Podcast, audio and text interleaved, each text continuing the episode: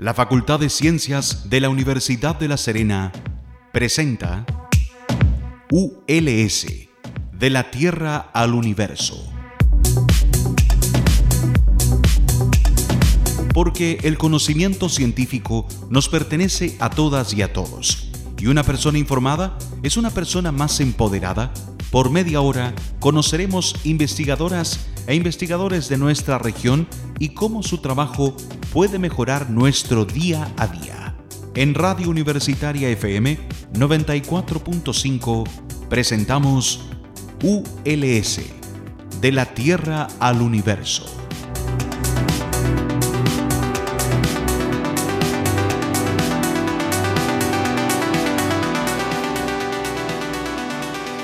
Muy buenos días, estimadas y estimados auditores. Mi nombre es Marcela Gatica y les doy la bienvenida a un nuevo capítulo de ULS de la Tierra al Universo aquí en tu radio universitaria. Y el día de hoy vamos a conversar acerca de un tema contingente y que tiene que ver un poco con las grandes preguntas que nos hacemos como humanidad. ¿De dónde venimos? ¿Para dónde vamos? ¿Quiénes somos? Y vamos a hablar un poquito también acerca de este marco de una actividad que está siendo internacional estos días en La Serena y que tiene que ver con estas preguntas y también con eh, los rayos cósmicos también que nos atraviesan a cada segundo también mientras, desarrollamos nuestra vida. Así que para eso tengo una tremenda invitada y estoy con la doctora Giovanna Cotín, quien es eh, doctora en física, física ella de formación, y es académica de la Facultad de Artes Liberales de la Universidad Adolfo Ibáñez. ¿Cómo estás, Giovanna? Muy buenos días. Hola, Marcela, muy bien, muy buenos días. Oye, Giovanna, muchas gracias por estar con nosotros ya en, en Radio Universitaria. Y vamos a hablar de varias cosas, porque un poco también no, mencioné en la intro, eh, hablamos, vamos a hablar también de un programa que se llama Niñas Atómicas. Sí, Niñas Atómicas, que tiene que ver también con cómo vinculamos un poco a las niñas eh, con la física de partículas. Ya vamos a conversar un poquito de por qué niñas, por qué física de partículas. Pero justamente para entrar un poco en este contexto, porque nosotros estamos conversando hoy día en el marco de un congreso internacional, un encuentro que se está haciendo aquí en la región de Coquimbo, eh, con sede de la Universidad de Serena estos días, que em, es un instituto que tiene, como que agrupa varias universidades en Chile y que, que se llama SAFIR, con tal la audiencia. Quiero que nos cuente un poquito al respecto, pero cuenta un poquito en este marco. Primero, yo sé que todos ustedes trabajan en física de partículas. Y nosotros hemos conversado en el pasado en este programa respecto a eso. Hemos hablado de materia oscura, energía oscura, pero cuenta un poquito qué es esto, porque realmente puede sonar muy lejano, eh, para darle un poquito de paraguas a la audiencia. ¿Qué, qué es, qué es, ¿Cuáles son las preguntas que ustedes estudian en la física particular? Bueno, sí, estudiamos varias preguntas como las que mencionabas tú en el comienzo. Yo creo que faltaría el de qué estamos hechos. Esa es la pregunta que la física de partículas trata de responder. ¿Cuáles son los constituyentes básicos más elementales de la materia que conocemos? Entonces, por ejemplo, podemos pensar en los átomos. Si uno le pregunta a alguien quizás eh, eh, randommente, ¿de qué estamos hechos? Bueno, a lo mejor te va a decir, estamos hechos de moléculas, de elementos, pero esas cosas están hechas de células, en primera instancia a una escala mayor, ¿no es cierto? Pero si vas haciendo un zoom hacia adentro de la composición de la materia, te vas a topar con los átomos. Resulta que los átomos no es lo más chiquitito que sabemos existe. Los átomos son cosas compuestas de partículas fundamentales. Y esas partículas fundamentales son las que la ciencia, la disciplina científica de la física de partículas trata de entender y trata de caracterizar, es decir, cómo estas partículas hablan entre ellas, qué leyes gobiernan su comportamiento. Estas partículas se crearon fracciones de segundo luego del Big Bang y nuestro universo evolucionó a formar materia y estructuras más complejas. ¿Pueden haber habido otras partículas fundamentales que aún no hemos descubierto? Sí, no, esas son las preguntas. Y de hecho las necesitamos. Necesitamos de nuevas partículas fundamentales para poder explicar fenómenos en la naturaleza que en el día de hoy no comprendemos, como por ejemplo el origen de la materia oscura. Creemos que es una nueva partícula y es por eso que la estamos buscando en los experimentos. Pero mucha gente se preguntará, porque estos temas, a, quienes nos gusta la ciencia ficción, nos gusta el cine, eh, eh, hemos alucinado con películas de repente como Interestelar, por ejemplo, no sé, Contacto, pero muchas personas a lo mejor lo ven como un poco lejano. Esto dice, bueno, esto es súper entretenido, a lo mejor estudiar pensando en alguien que está fuera del área, por ejemplo. Como, como yo, quienes están escuchando, dice, bueno, esto es súper entretenido, me vuela la cabeza, me fascina leer de esto, pero la práctica, dice a lo mejor comillas, práctica, la vida diaria un poco, ¿Cómo, cómo, cómo esto no, no, cómo se relaciona un poco con nuestro diario vivir? Porque a veces tendemos a ver la ciencia como algo lejano, ¿cierto? ¿Cómo, por, qué, ¿Por qué es tan importante estudiar esto? ¿Tiene alguna aplicación también en lo que tenga que ver con, por ejemplo, tecnología que estamos ocupando hoy día? Eh, ¿cómo, ¿Cómo esto puede también relacionarnos eh, o ser un beneficio para la, para la para la humanidad, no solamente en responder las grandes preguntas que tenemos, ¿cierto? Sino también quizás en un corto, mediano plazo también. Mira, eh, eh, esos beneficios para nuestra sociedad derivados de la, hacer investigación básica en física de partículas abundan. O sea, pensemos primero en nosotros. O sea, la física de partículas vive dentro de nosotros. Estamos hechos de partículas elementales a fin de cuentas. Todos los aparatos electrónicos, toda la materia, cuando pensamos en la materia, pensamos en las cosas están hechas de partículas. Si pensamos en toda nuestra tecnología, por ejemplo, al prender la luz de nuestras casas, ahí vamos a tener eh, evidenciadas interacciones de partículas como los electrones, por ejemplo, la partícula de la electricidad, que vive, por ejemplo, dentro de nuestros átomos. Aún así, hay partículas que no están dentro de los átomos y que nuestros cuerpos están en constante contacto con ellas. Lo que pasa es que no nos damos cuenta el mundo de las partículas vive en el mundo de lo subatómico, de lo pequeñito. Y es por eso que de repente cuesta como eh, familiarizarse un poco más con la importancia que tienen estas partículas en nuestra vida, porque no necesariamente las vemos a simple vista. Y es por eso que hay que diseñar tecnología avanzada para poder evidenciar sus propiedades. La luz, por ejemplo, son fotones, es la partícula de la luz. El fotón quizás es la más familiar. Pero así también existen otro tipo de partículas, como los muones. Y ahí eh, eso es algo que es bien impresionante porque se relaciona con el experimento que las niñas atómicas eh, realizaron en 2022 y van a realizar en 2023. El muón es una partícula fundamental. Es una partícula súper parecida a los electrones que se encuentran dentro de los átomos, pero no están los átomos, interactúa con ellos. La diferencia entre un muón y un electrón es la masa. El muón es una partícula muy masiva, es algo así como 200 veces más masivo que un electrón. Y se produce constantemente en los rayos cósmicos que atraviesan nuestra atmósfera. Y el muón aparece de esas interacciones de rayos cósmicos con nuestra atmósfera. Entonces, si yo pongo un detector con electrónica especializada en Tierra, puedo contar esos muones. Puedo, decir, ah, por aquí pasó un muón. Y así evidenciar que existe una partícula elemental que antes yo no veía, que atravesaba, digamos, mi cuerpo, atraviesa mi mano, algo así, eh, como, como un muón por segundo atraviesa el área de mi mano, una cosa así. Entonces son cosas que nos están bombardeando constantemente, pero si yo no hago un detector no las voy a poder ver o no las voy a poder eh, contar. Entonces, estas partículas, básicamente las partículas que conocemos, median eh, cómo eh, interaccionan las cosas a las escalas más pequeñas. Y todo lo que tiene que ver con la composición de la materia, la electrónica, eh, nace, digamos, de entender la física de estas partículas. Ahora, la ciencia de física de partículas hoy en día reúne colaboración internacional. Y eso es lo que hacemos eh, en colaboración con experimentos del Gran Colisionador de Hadrones del laboratorio CERN, que es el Laboratorio Europeo para la Investigación Científica y Nuclear en Física de Partículas. Entonces, en este instituto colaboran científicos de partículas con las colaboraciones experimentales del CERN, tratando de entender qué es un muón, por qué nos importa estudiar el muón, y así tratar de caracterizar posibles nuevas otras partículas hipotéticas que podrían existir en la naturaleza. Yo te iba a preguntar justamente lo, lo del CERN para que le cuente un poquito a la audiencia, porque eh, a lo mejor, claro, a lo mejor la audiencia puede que le suene lo del gran colisionador de hadrones, o también recuerda este mega experimento, recuerde por favor cuánto mide, que es como esta especie como de tubo gigante, estoy hablando muy muy burdamente. Es un tubo, es un tubo de imanes superconductores que se encuentra 100 metros bajo tierra y tiene algo así como 27 kilómetros de perímetro. O sea, es tan grande que cruza dos países enteros eh, la construcción del experimento y es un laboratorio enorme y, de tecnología con tecnología avanzada de punta, es decir, por ese anillo circulan haces de protones a muy altas velocidades, cercanas a la de la luz. Pueden pensar que es el circuito más veloz de la Tierra, es lo que está sucediendo en el gran colisionador de hadrones.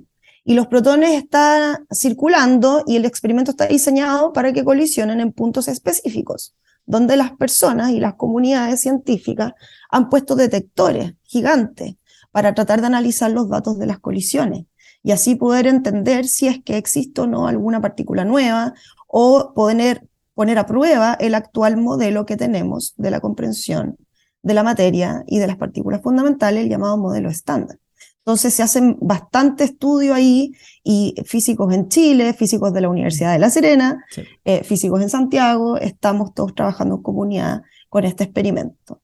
Sí, este experimento entiendo, es enorme porque además entiendo que está en la frontera franco-suiza y que se considera el experimento científico más grande y más importante del mundo en este momento. Y a lo mejor la audiencia recordará cuando, cuando esto partió hace un par de años atrás, se hablaba de repente, había como mucho miedo también, porque bueno, tendemos a tenerle miedo a lo desconocido, ¿cierto? Había miedo de que, de que esto iba a provocar casi que un agujero negro en la Tierra, y bueno, ahí se descubrió la famosa, comillas, partícula de Dios, entonces ahí puede que la audiencia... Eh, la audiencia recuerda un poco esto. Entonces, y es enorme y es, tremendo que de acá de Chile podamos estar trabajando allá también, ¿cierto? Y eso tiene toda una ventaja, tanto lo que tú decías en la aplicación de la física, tanto a, corto y largo plazo, y también en lo que explica para Chile también, el poder justamente estar ahí eh, involucrado. Mira, y antes de, de, hacer el corte, el primer bloque, quiero que me cuente un poquito para ir dándole el marco también a lo que conversaba al principio, que nosotros estamos conversando hoy día en el marco de un congreso que se hace esta semana acá en La Serena, Cuenta un poquito de eso, ¿por qué es tan importante? Porque entiendo que vienen físicas y físicos de todo el mundo y de Chile que trabajan en, en, esta área y se van a juntar acá. ¿Por qué es tan importante hacer una reunión aquí de esto hoy día? ¿Qué impacto tiene a lo mejor a nivel local, nacional, internacional que hablemos hoy día de física partículas en Chile? Uno, uno puede decir, bueno, esto ya a lo mejor podríamos ver en otras partes, pero ¿por qué, ¿por qué la ventaja de traer a la gente para acá y hablar de estos temas?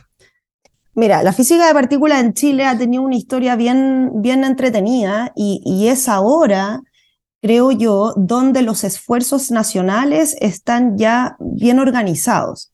Entonces, hoy día el capital, digamos, de científicos de partículas y científicas de partículas en Chile es bastante grande. Hay mucha gente trabajando. Y resulta que el Instituto Milenio Zafir es un instituto milenio, digamos, que se adjudicó eh, eh, de cierta manera para reconocer también esos esfuerzos. Entonces nosotros como instituto, yo soy investigadora joven del instituto, eh, decidimos como hacer una serie de reuniones anuales para primero pautear cuáles son las líneas de investigación interesantes. Punto uno. punto dos, un poco conocernos también entre nosotros. O sea, la pandemia de todas formas igual afectó eh, el desarrollo científico también a nivel humano. Entonces, la idea de hacer una reunión anual en donde los científicos del instituto, eh, cuyas colaboraciones internacionales queremos potenciar, bueno, ¿por qué no hacemos un workshop internacional? ¿Y por qué no elegir una de las universidades sede del instituto, que alberga el instituto, que es la Universidad de La Serena?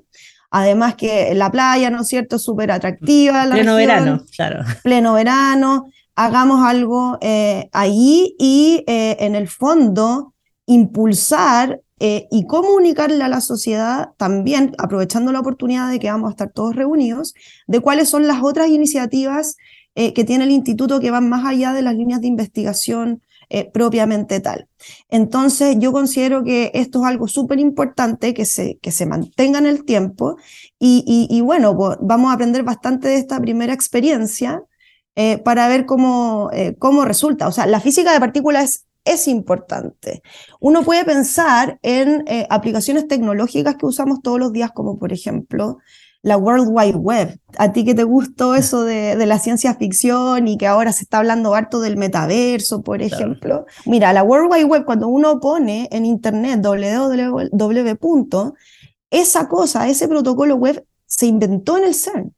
Se inventó en el CERN como una eh, necesidad de los científicos. La inventó un científico llamado Tim Berners-Lee como una manera de que los científicos a lo largo del mundo pudiesen compartir los datos del LHC de manera remota. Y entonces la física de partículas le regala al mundo esta aplicación que no teníamos idea cuál iba a ser el impacto. Sin embargo, nació, nació de la ciencia básica de la curiosidad de los seres humanos por tratar de entender la naturaleza que nos rodea. Y eso se ve reflejado en beneficios en la sociedad a muy posterior plazo, porque es de repente súper difícil predecir cuál va a ser el alcance. Sin embargo, todos nosotros creemos que es una labor eh, que tiene un valor en sí mismo, la generación de conocimiento, formación de estudiantes, inculcar pensamiento crítico desde temprana edad, y es ahí donde este instituto pone en sus pilares, diría yo, la investigación científica, eh, pero también tratar de acercar la física de partículas en Chile eh, y tratar de que la gente, digamos, se enamore de esta ciencia así como está enamorada de la astronomía u otras ciencias que en nuestro país es privilegiado de realizar. Eh, la física de partículas conecta con muchas de estas otras ciencias y, bueno, el impacto local en la región de, en La Serena y en Coquimbo yo creo que es súper importante porque es ahí donde también están todos los observatorios, eh, en donde Chile es, líder mundial y por qué no aprovechar eh, eh, esa conexión, ese privilegio geográfico que ya tenemos eh, para abrir discusión sobre otras ciencias que conectan con las ciencias importantes que se hacen en Chile. La física de partículas va a ser creo yo, y está siendo una ciencia de alto impacto en Chile, en el desarrollo de tecnología, en el desarrollo de científicos y científicas, eh, en la colaboración internacional con el CERN.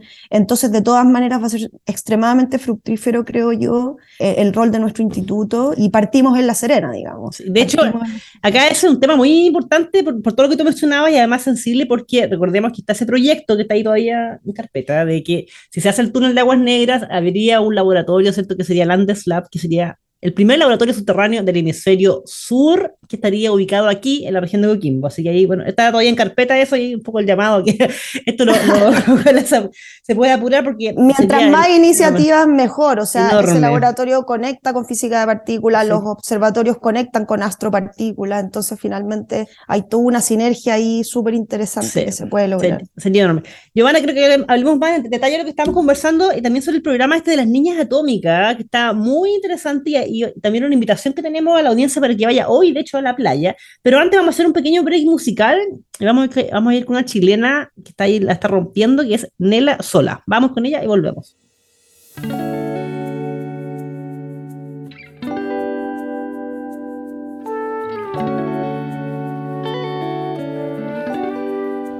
Mm.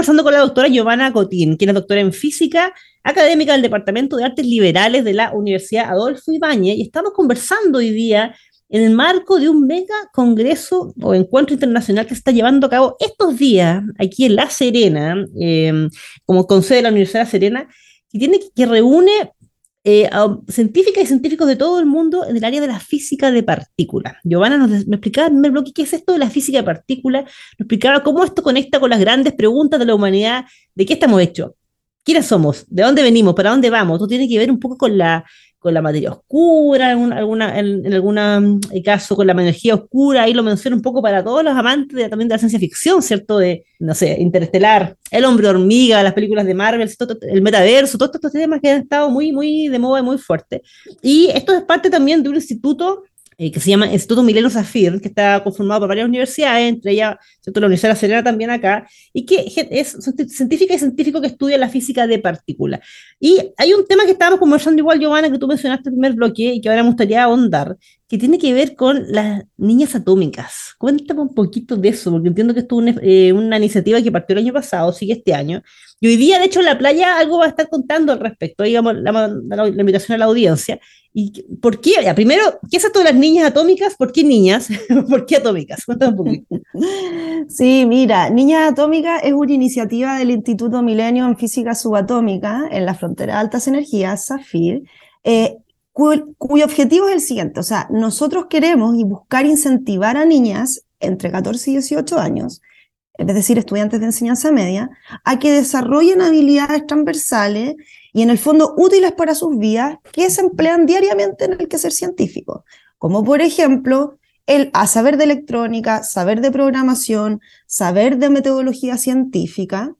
Eh, y además, nuestro propósito es generar un espacio de oportunidades súper concreto, eh, seguro para las niñas, para que ellas puedan descubrir estas habilidades y desarrollarlas. Entonces, la iniciativa de este taller partió en 2022, tuvimos nuestra primera versión, en donde duró dos semanas durante las vacaciones escolares de invierno y fue todo netamente híbrido, o sea, perdón, online, por Zoom, eh, en donde hubieron sesiones teóricas y prácticas y las niñas, su trabajo era construir un detector de muones. Se les armó un kit eh, un detector de muones chiquitito con un diseño de electrónico ingenieril desde el mismo Instituto Zafir, cosa de que nosotras paso a paso fuésemos guiándolas en la construcción de este detector de muones. Entonces, eran alrededor de 20 niñas de norte a sur de Chile, pasamos por un proceso de selección bien arduo porque nos llegaron muchas postulaciones por redes sociales, eh, lo que fue bastante impactante ver el interés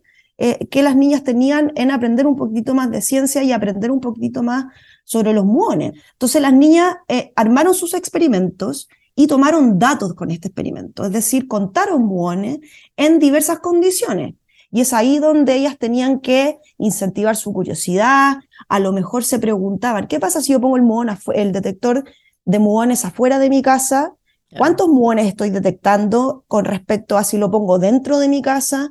Eso las empezó a hacer cuestionarse eh, propiedades eh, de estas partículas fundamental, digamos, y tratar de poder articular eh, estas interrogantes en un informe científico luego de hacer el análisis de los datos. Entonces aquí es donde le enseñamos a programar, eh, los experimentos tenían un Arduino que se conectaba al computador, por ende ellas podían tratar de hacer gráficos sobre el flujo de estos muones y luego su interrogante y análisis concreto lo formularon y lo articularon eh, en un informe de investigación, eh, el cual, digamos, nosotras revisamos y les dimos junto a tutoras, que eran todas estudiantes de pregrado y licenciatura y de posgrado en física, eh, nosotras entrenamos a tutoras eh, para que ellas pudiesen acompañar a las niñas en todo su desarrollo, digamos, del experimento durante dos semanas. Entonces, el taller fue realmente súper fructífero porque eh, fomentó el pensamiento crítico de las niñas, las acerca a interactuar con otras niñas, niñas chilenas con intereses similares.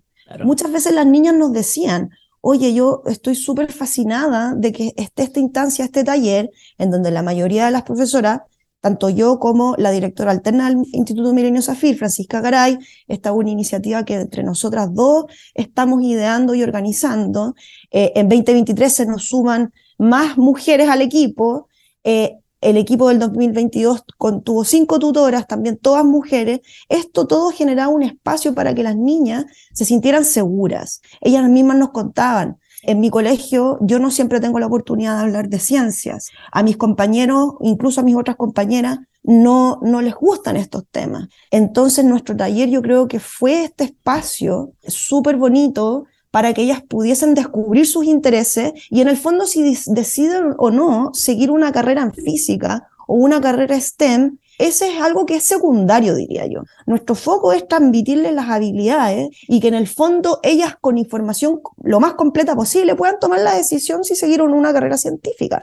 Pero que no la elijan, o sea, que no dejen de ser científicas porque no tuvieron la oportunidad, sino que porque fue una decisión de ellas. Claro, de hecho hay un punto que tú tocaste muy importante que tiene que ver, lo mencionaste con el pensamiento crítico, porque ahí recordemos a la audiencia que el tema de la ciencia, ¿cierto? No, no tiene que ver solamente con información, ¿cierto? Para mi vida diaria, sino tiene que ver también con cómo yo miro la sociedad. Y eso también influye desde por quién yo voy a votar en una elección política, ¿cierto? Hasta si me decido vacunar o no contra el COVID. O sea, la forma en que yo analizo, ¿cierto? Mi entorno eh, pasa por justamente por ese pensamiento crítico reflexivo. Te quiero preguntar, Giovanna, eh, ¿de qué edades fueron las niñas? Y contemos a la audiencia, ¿por qué niñas? Bueno, las niñas tenían entre 14 y 18 años, básicamente estudiantes de primero a cuarto medio. ¿Por qué niñas? Bueno, esa es una buena pregunta. Esta idea de hacer un taller científico para niñas partió originalmente de Francisca Garay. Ella me lo comentó cuando estábamos las dos haciendo nuestros doctorados en Inglaterra. La Fran estaba en Edimburgo haciendo su doctorado y yo estaba en la Universidad de Cambridge haciendo mi doctorado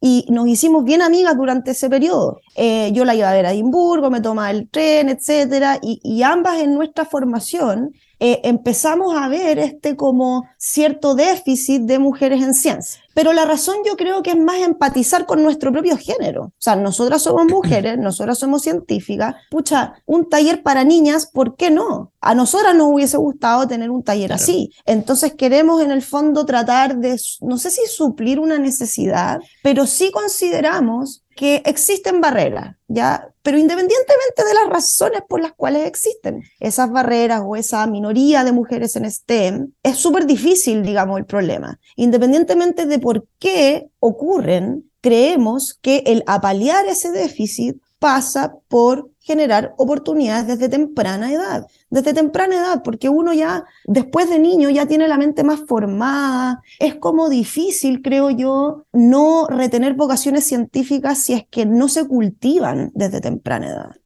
De hecho, lo hemos hablado en el programa que eh, está estudiado que de, estos, estos, modelos, estos estereotipos, porque recordemos a la audiencia que las mujeres en general estamos, al menos en Chile y en el mundo igual, como tú lo viste, estamos súper representadas en el mundo científico, en especial en el área que tú justamente trabajas, en física, astronomía, matemática, y al parecer desde el juguete que nos regalaron desde chiquitita, ¿cierto? Influye. De hecho, este es el primer año en Chile en que cuando salieron los datos de la última prueba para entrar a la universidad, que ya se llama PAES, creo, ya estoy perdida ya con el nombre, primer año que no se vio una brecha tan grande en ciencia entre género, eso es súper importante. Así que ahí un poco, por eso también el tema de la, labor en niña. Giovanna, se nos va volando el programa y te quiero pedir, por favor, que nos cuentes a grandes rasgos qué es lo que vamos a ver hoy día en la Avenida del Mar, en La Serena, en la delegación municipal afuera. Vamos a estar con un stand, vamos a hacer una intervención pública ahí y los transeúntes, quienes vayan a la playa, van a poder pasar justamente entiendo que tiene que verlo con los muones que tú nos contabas recién. Cuéntame qué, qué es lo que van a estar haciendo hoy día a grandes rasgos, lo que nos puedas contar, adelantar.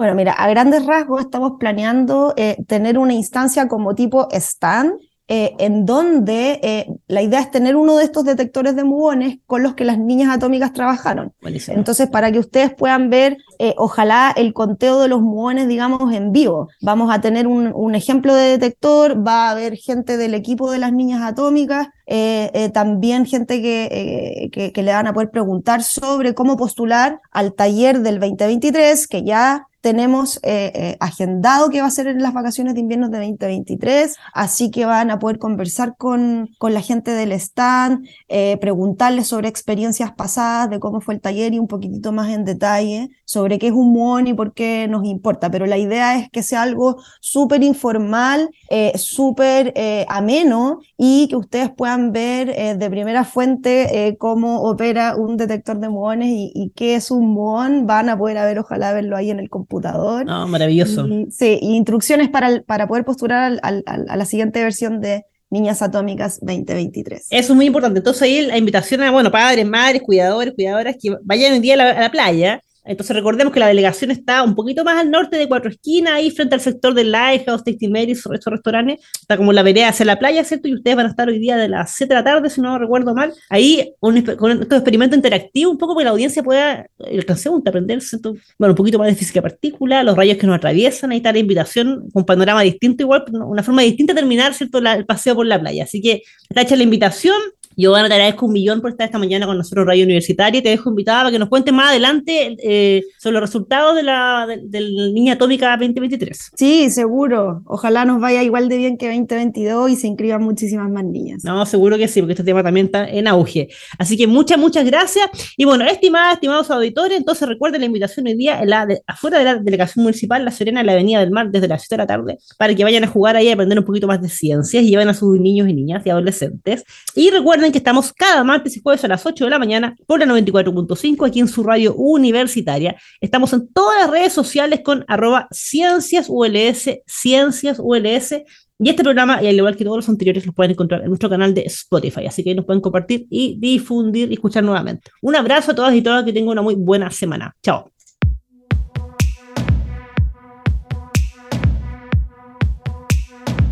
La Facultad de Ciencias de la Universidad de La Serena presentó ULS, de la Tierra al Universo. Porque el conocimiento científico nos pertenece a todas y a todos, y una persona informada es una persona más empoderada. Por media hora hemos conocido investigadores de nuestra región y cómo su trabajo puede mejorar nuestro día a día. En Radio Universitaria FM 94.5 hemos presentado ULS, de la Tierra al Universo. Este programa es grabado en los estudios de Radio Universitaria FM y editado por profesionales de la misma radioemisora, cuyo objetivo es vincular el quehacer de la Universidad de La Serena con la comunidad regional respondiendo también al interés de contar con un medio de comunicación que releve la labor de la institución en los ámbitos de la docencia, la investigación y la vinculación con el medio. Las opiniones vertidas en este programa son de exclusiva responsabilidad de quienes las emiten y no representan necesariamente el pensamiento ni la línea editorial de esta emisora y o de la Universidad de La Serena.